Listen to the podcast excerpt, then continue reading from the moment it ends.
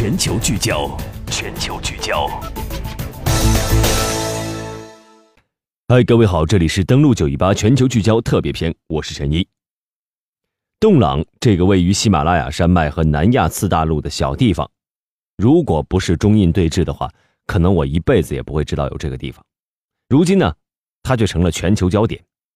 八月份以来，以洞朗地区为中心，方圆数百平方公里内。各种劲爆消息是不断汇集，形成一股滔天巨浪。一会儿有新闻说爆料，印度在哪儿安营扎寨运火炮；一会儿又说解放军部队在高原搞演习；一会儿又说中印战机在喜马拉雅山上空惊险较量；一会儿又说印度军队连夜撤回了部分越境士兵。各种真真假假的消息在网络平台上充斥着。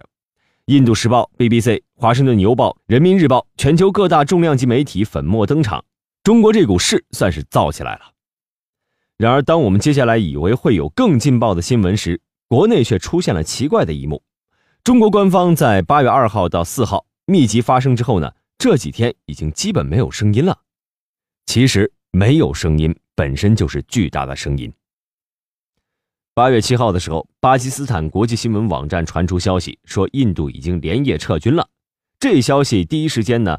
包括在很多国内的媒体争相报道，不过现在看来，这条新闻所述不实。根据中国外交部发言人办公室最新的消息说，印军仍有五十三人和一台推土机非法滞留在中国领土上。而外交部在八月二号公开显示的文件显示，截止到七月底，印军在洞朗地区的人数是四十多人。那么这两组信息可以考虑一下，从四十多人到五十三人，充分表明了印度的立场。是不妥协、不撤。联系到前几天，印度外长说做好了准备战争的表态，那么接下来的事就更加映衬了印度不撤军的决心。比如说，印度国内最新的动向是八月八号的时候，印度国防部向政府紧急寻求追加拨款两千亿卢比，大约是人民币二百一十点五亿。早在数周之前呢，印度陆军就向国防部紧急提交了一份清单。这份清单就包括紧急采购枪支弹药、地雷以及被认为对作战有重大作用的备用物品。那么，为了加快采购进程，并且缩短期间的繁文缛节，印度陆军甚至被要求应对准备具备十天短期激烈战斗的能力。而根据此前的报道说，印度陆军在边境地区储备的物资只够十天的消耗。印度陆军这份清单在短时间内呢，就获得了国防部的批准。而这条消息其实有两点最引人注意，第一就是印度陆军紧急提交的清单中重点强调了地雷。那么在山地作战中呢，地雷能够有效的杀伤敌方有生力量，而中印边境正好是山地地区。那么第二点就是印度陆军要求具备十天短期激烈战斗的能力，再加上之前的十天物资储备，足以证明。印度的确做好了打一场短时间、中烈度的战争准备。另外，根据香港媒体的报道，在八月九号说，印度政府决定在西北拉贾斯坦邦的两村落部署两条弹道导弹防御系统，部署地点呢，距离巴基斯坦首都伊斯兰堡是不足八百公里。有分析称，防御系统将尤其加强对新德里和孟买的保护。那么，印度为何要部署反导系统呢？归根结底啊，还是心里发虚。而在拉贾斯坦邦部署，既可以防御巴基斯坦，又可以防中国。虽然啊，印度的反导水平真的是很有限，但是总比没有强吧？至少心理上会感觉自己强大一些。从印度追加两千亿军费到部署防御系统，就可以看出莫迪乃至整个印度政府豪赌的心态不减。不仅没有为局势降温的意思，反而表现出要和中国死磕到底。那么咱们国内又是什么情况呢？各种消息疯狂刷屏。西元初起日沉阁，山雨欲来风满楼。历史的经验告诉我们，任何一场战争都不可能毫无预兆的爆发，即便是现在战争，也逃脱不了那一套。首先，外交辞令异常频繁，边境不断部署重兵，撤侨信号特别明显。比如说最近几天，啊，一条消息就是中国开始从印度撤侨了。然后在新浪微博上流传，引发社会各界对中国政府撤侨备战的联想。但是随后呢，中国官方媒体《人民日报》《环球网》等及时站出来说这是谣言，大家不要信。虽然的确有在印的中资企业有私下撤离部分人员的情况，但是当前呢和中印局势关系并不大。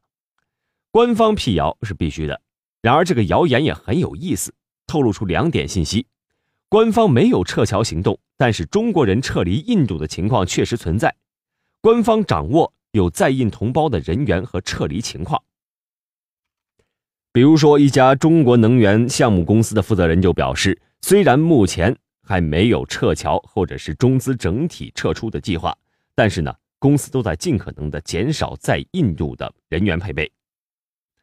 另一位企业业界人士表示，无论中印洞朗对峙如何解决，两国的互信已经降到了五十年来的最低点。那么，中资在印度的发展本来就困难重重，如今更是雪上加霜，绝无必要在印度再进行重资产或者大项目投资了。短时间之内是没有办法再回来了。无独有偶啊，其实，在七月七号的时候，中国驻印度使馆就曾经发布了一则在印中国公民安全公告，提醒在印度或者即将来印度的中国公民密切关注当地的安全形势，提高自我保护意识。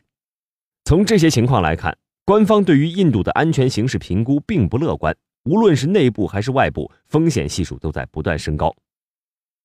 然而这段时间，中国对内对外做了三件大事儿，虽然只字未提印度，但是招招是打在莫迪的要害上。这三件事儿分别就是特朗普访华提上日程、东盟外长会的召开、摆平南海的事情，以及七十二集团军军演。特朗普访华提上日程，我们之前说过。接下来来专门说一说东盟十国。印度一旦和中国发生冲突，在莫迪心中就有一个乐滋滋的想法，就是中国东边美日进犯，南边东盟骚扰，北边外蒙不安，西边中印交战，届时呢，中国真的是四面楚歌，必败无疑。但是接下来发生的事情呢，啪啪啪打脸了。八月六号的时候，中国和东盟各国在菲律宾达成了南海行为准则，而这次会议呢，正是由中国主导的。这个南海行为准则的达成，毋庸置疑，说明了南海诸国正式认可中国的领袖地位，从此大家和平相处，显然是印度不想看到的。而七十二集团军进行防空演习，在七月三十号的时候，第七十二集团军某防空旅在大漠戈壁组织战场机动考核。考验部队在复杂环境下的作战能力。这个地点呢，大漠戈壁，我们就可以判断，很可能是在西部地区。而截止目前呢，从公开的消息我们知道，中国军队开赴西部，万吨物资入藏，炮兵、空军歼击机群皆已入藏。现在防空部队直升机群也已经部署到位，说明我们的准备工作已经做得相当充分了。那么在这种情况下，莫迪曾经自信的那二十四万山地大军。不知道还有几分信心呢？我们回顾历史可以看出啊，一九六二年对印自卫反击战的开始前，中国从一九五九年就开始向印度喊话了，直到一九六二年才动手。而中越战争之前呢，中国从一九七八年九月开始对越喊话，一直到一九七九年二月才动手。那么相比之下呢，这次中印边境对峙才过去五十多天。但是，我国的各项准备工作都已经在快速的展开了。自古以来，中国作为东亚文明圈的领袖，一直奉行先礼后兵的外交原则。如果印度还不撤军，那就真的是骑驴看唱本咱走着瞧吧。